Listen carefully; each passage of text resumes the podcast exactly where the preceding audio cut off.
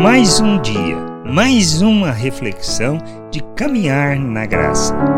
Bem-vindos a mais esta reflexão. A gente precisa ter entendimento claro que a gente muitas vezes imagina na realidade que a atitude de um homem, a postura de uma pessoa, é, não irá fazer a diferença, mas faz.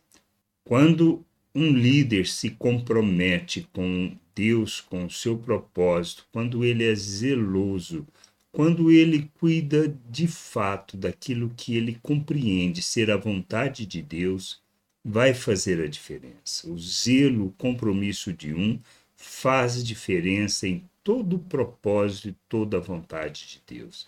Revela na, de fato assim a maneira como Deus conduz, como Deus faz com que um povo ande na sua vontade, crescendo em maturidade e buscando entendimento. Nós temos o exemplo de Neemias, de uma pessoa comprometida, zelosa com aquilo que era a vontade de Deus estabeleceu, organizou, participou de todo aquele processo, coordenou de, de reconstrução dos muros, dos portões da cidade. Então, estabeleceu muita regra, pôs, pôs os levitas, os sacerdotes para fazer e cumprir seu papel. Ele estava organizando estas coisas dentro daquilo que ele compreendia e chamava o povo a ter o entendimento, a compreensão, ensinava. Nós precisamos entender e pensar que muitas vezes as nossas atitudes não faz diferença. Faz.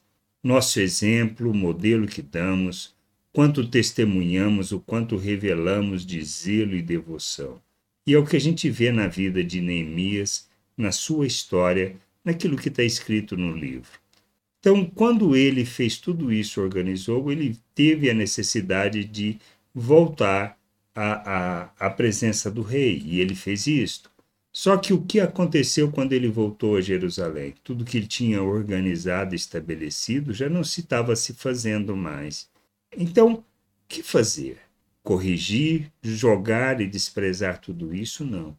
Pois não se trata das pessoas, se trata do compromisso que temos, se trata da responsabilidade que entendemos. Ele fez o que era certo, ele chamou a atenção das pessoas, restabeleceu novamente todas as coisas, para que as pessoas aprendessem a fazer o que era necessário.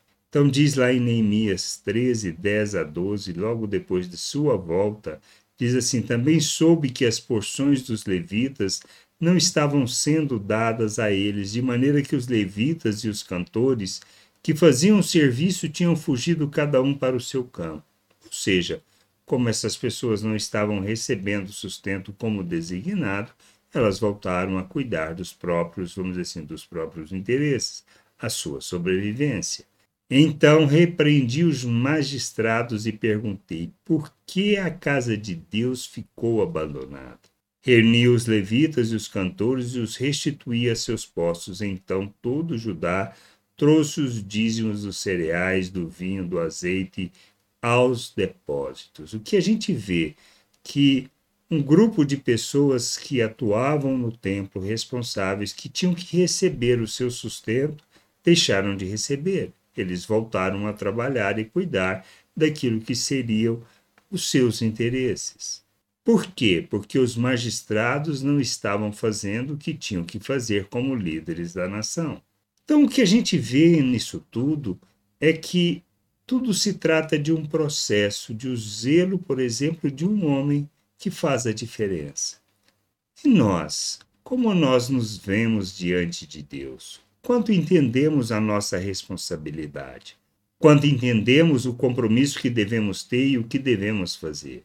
Estas são situações que irão fazer diferença, que irão impactar a vida das pessoas que as levarão à maturidade ou não. Não podemos ser omissos como líderes dentro de uma congregação, dentro de uma família, dentro de um povo. Nós não podemos ser omissos, devemos cumprir o nosso papel, o nosso chamado, a responsabilidade que temos, para que Deus seja glorificado, para que seja revelado, para que seja conduzido à vontade do Pai. Nós temos que entender isso e compreender estas coisas. Não se trata de qualquer maneira nem de fazer de qualquer forma. mas de revelarmos compromisso, zelo com o nosso Deus, para que isto possa ser instrumento, ou seja, para que a nossa atitude seja instrumento e expressão de modelo, exemplo, mas para que nós possamos conduzir as pessoas à vontade de Deus, levando-os à maturidade, ao entendimento de quem são, ao papel que têm no corpo de Cristo e o papel e a responsabilidade como família diante do mundo, pois somos chamados para sermos luz, para enchermos a terra com conhecimento da glória do Senhor, para sermos instrumento de justiça e expressão da graça. Podemos achar que um não faz a diferença, mas é extremamente importante nos processos de Deus quando este um demonstra zelo e compromisso com a vontade do Pai. Que a gente possa amadurecer e compreender estas coisas e caminhar rumo àquilo que Deus nos chama para fazer, compromissados e com devoção, fazendo a vontade do Senhor. Graça e paz sobre a tua vida. Amém. Você acabou de ouvir uma reflexão de caminhar na graça.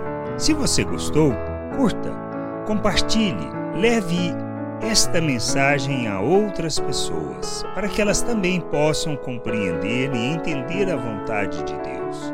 E leia as Escrituras, pois ela é a base, o fundamento para você julgar tudo o que você tem lido e aprendido acerca da vontade de Deus.